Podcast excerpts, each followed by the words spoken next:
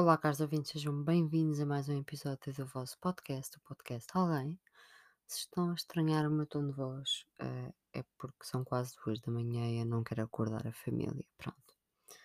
Prometido é devido, eu disse que ia tocar mais nos pontos ahm, psicológicos do ser humano e hoje estamos aqui para falar do traço de personalidade esquizoide, que é um traço que ninguém fala, a maior parte das pessoas não sabe o que é, e vou frisar: ah, eu conheço pessoas com este traço de personalidade, eu já falei com psiquiatras, psicólogos e psicoterapeutas e estou bem informada, portanto, o que eu vos vou dar não é uma opinião, é um facto. Ok? Eu sei que os casos diferem de pessoa para pessoa, mas o que eu vou falar aqui são factos, não é um episódio de opiniões. E mais uma vez, ahm, tal como eu fiz no episódio sobre o traço de personalidade borderline, eu abri a primeira página que me apareceu na internet para vocês perceberem o quão estranha é a internet ah, no que toca a perturbações psicológicas e traços de personalidade.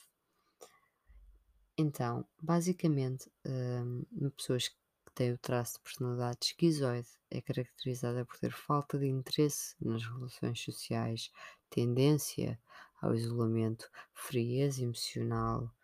ah, tem alguma semelhança, e isto é verídico, hum, com a perturbação da esquizofrenia, mas a esquizofrenia é diferente porque se caracteriza, se caracteriza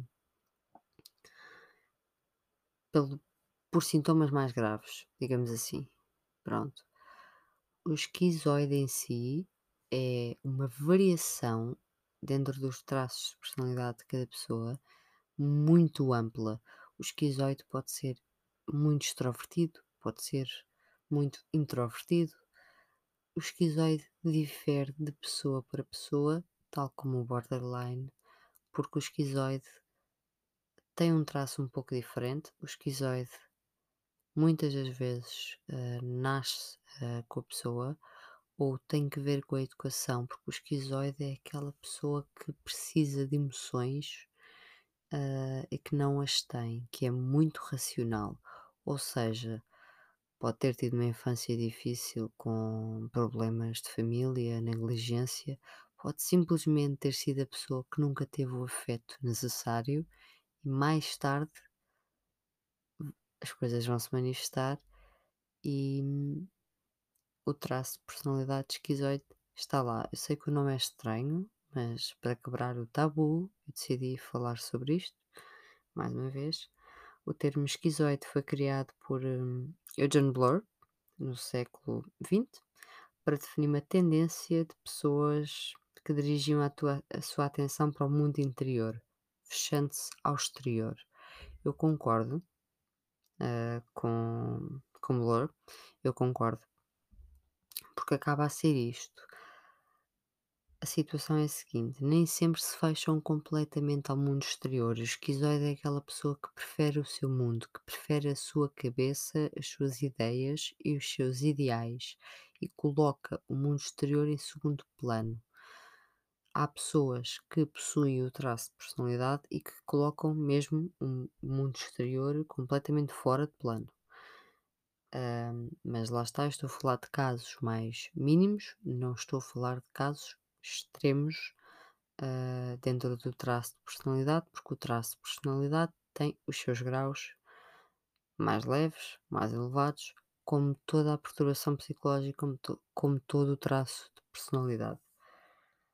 Ahm, o que define mesmo o esquizoide acaba por ser um- o distanciamento ah, da realidade. Isto não envolve, atenção, distanciamento de relações sociais, como a, como a internet tanto nos gosta de dizer. Ahm, pode ou não envolver distanciamentos sociais, mas sim reprime as emoções. Uma pessoa com, com este traço de personalidade tem as emoções diferentes, digamos assim, de uma pessoa que não tem este, este padrão. Ahm, mais uma vez a internet mente e diz que ah, uma pessoa esquizoide desenvolve a situação numa fase adulta e eu já falei, uh, como vos disse, com psiquiatras e psicoterapeutas e uh, é precisamente o contrário. Isto vem desde criança até mesmo quando a criança ainda não nasceu, ou seja, nem sequer teve uma educação.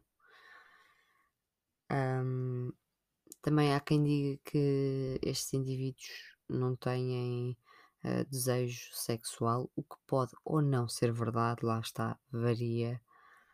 Um, dizem que preferem passar o tempo sozinhos em vez de estar com outras pessoas, lá está, varia, até porque pode ser doseado, podem querer estar mais com eles, mas também com pessoas, e eu falo mesmo por uh, visão própria de observação e convívio com pessoas que são assim, que possuem este traço de personalidade, e pelos comentários dos profissionais. Muitas vezes dizem que são pessoas solitárias, eu não concordo de todo, de todo. Podem existir pessoas que são solitárias, lá está.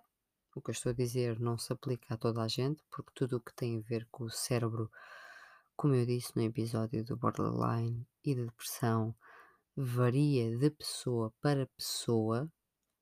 Atenção. Um, o que eu vos queria deixar aqui explícito é que o esquizoide não é abordado.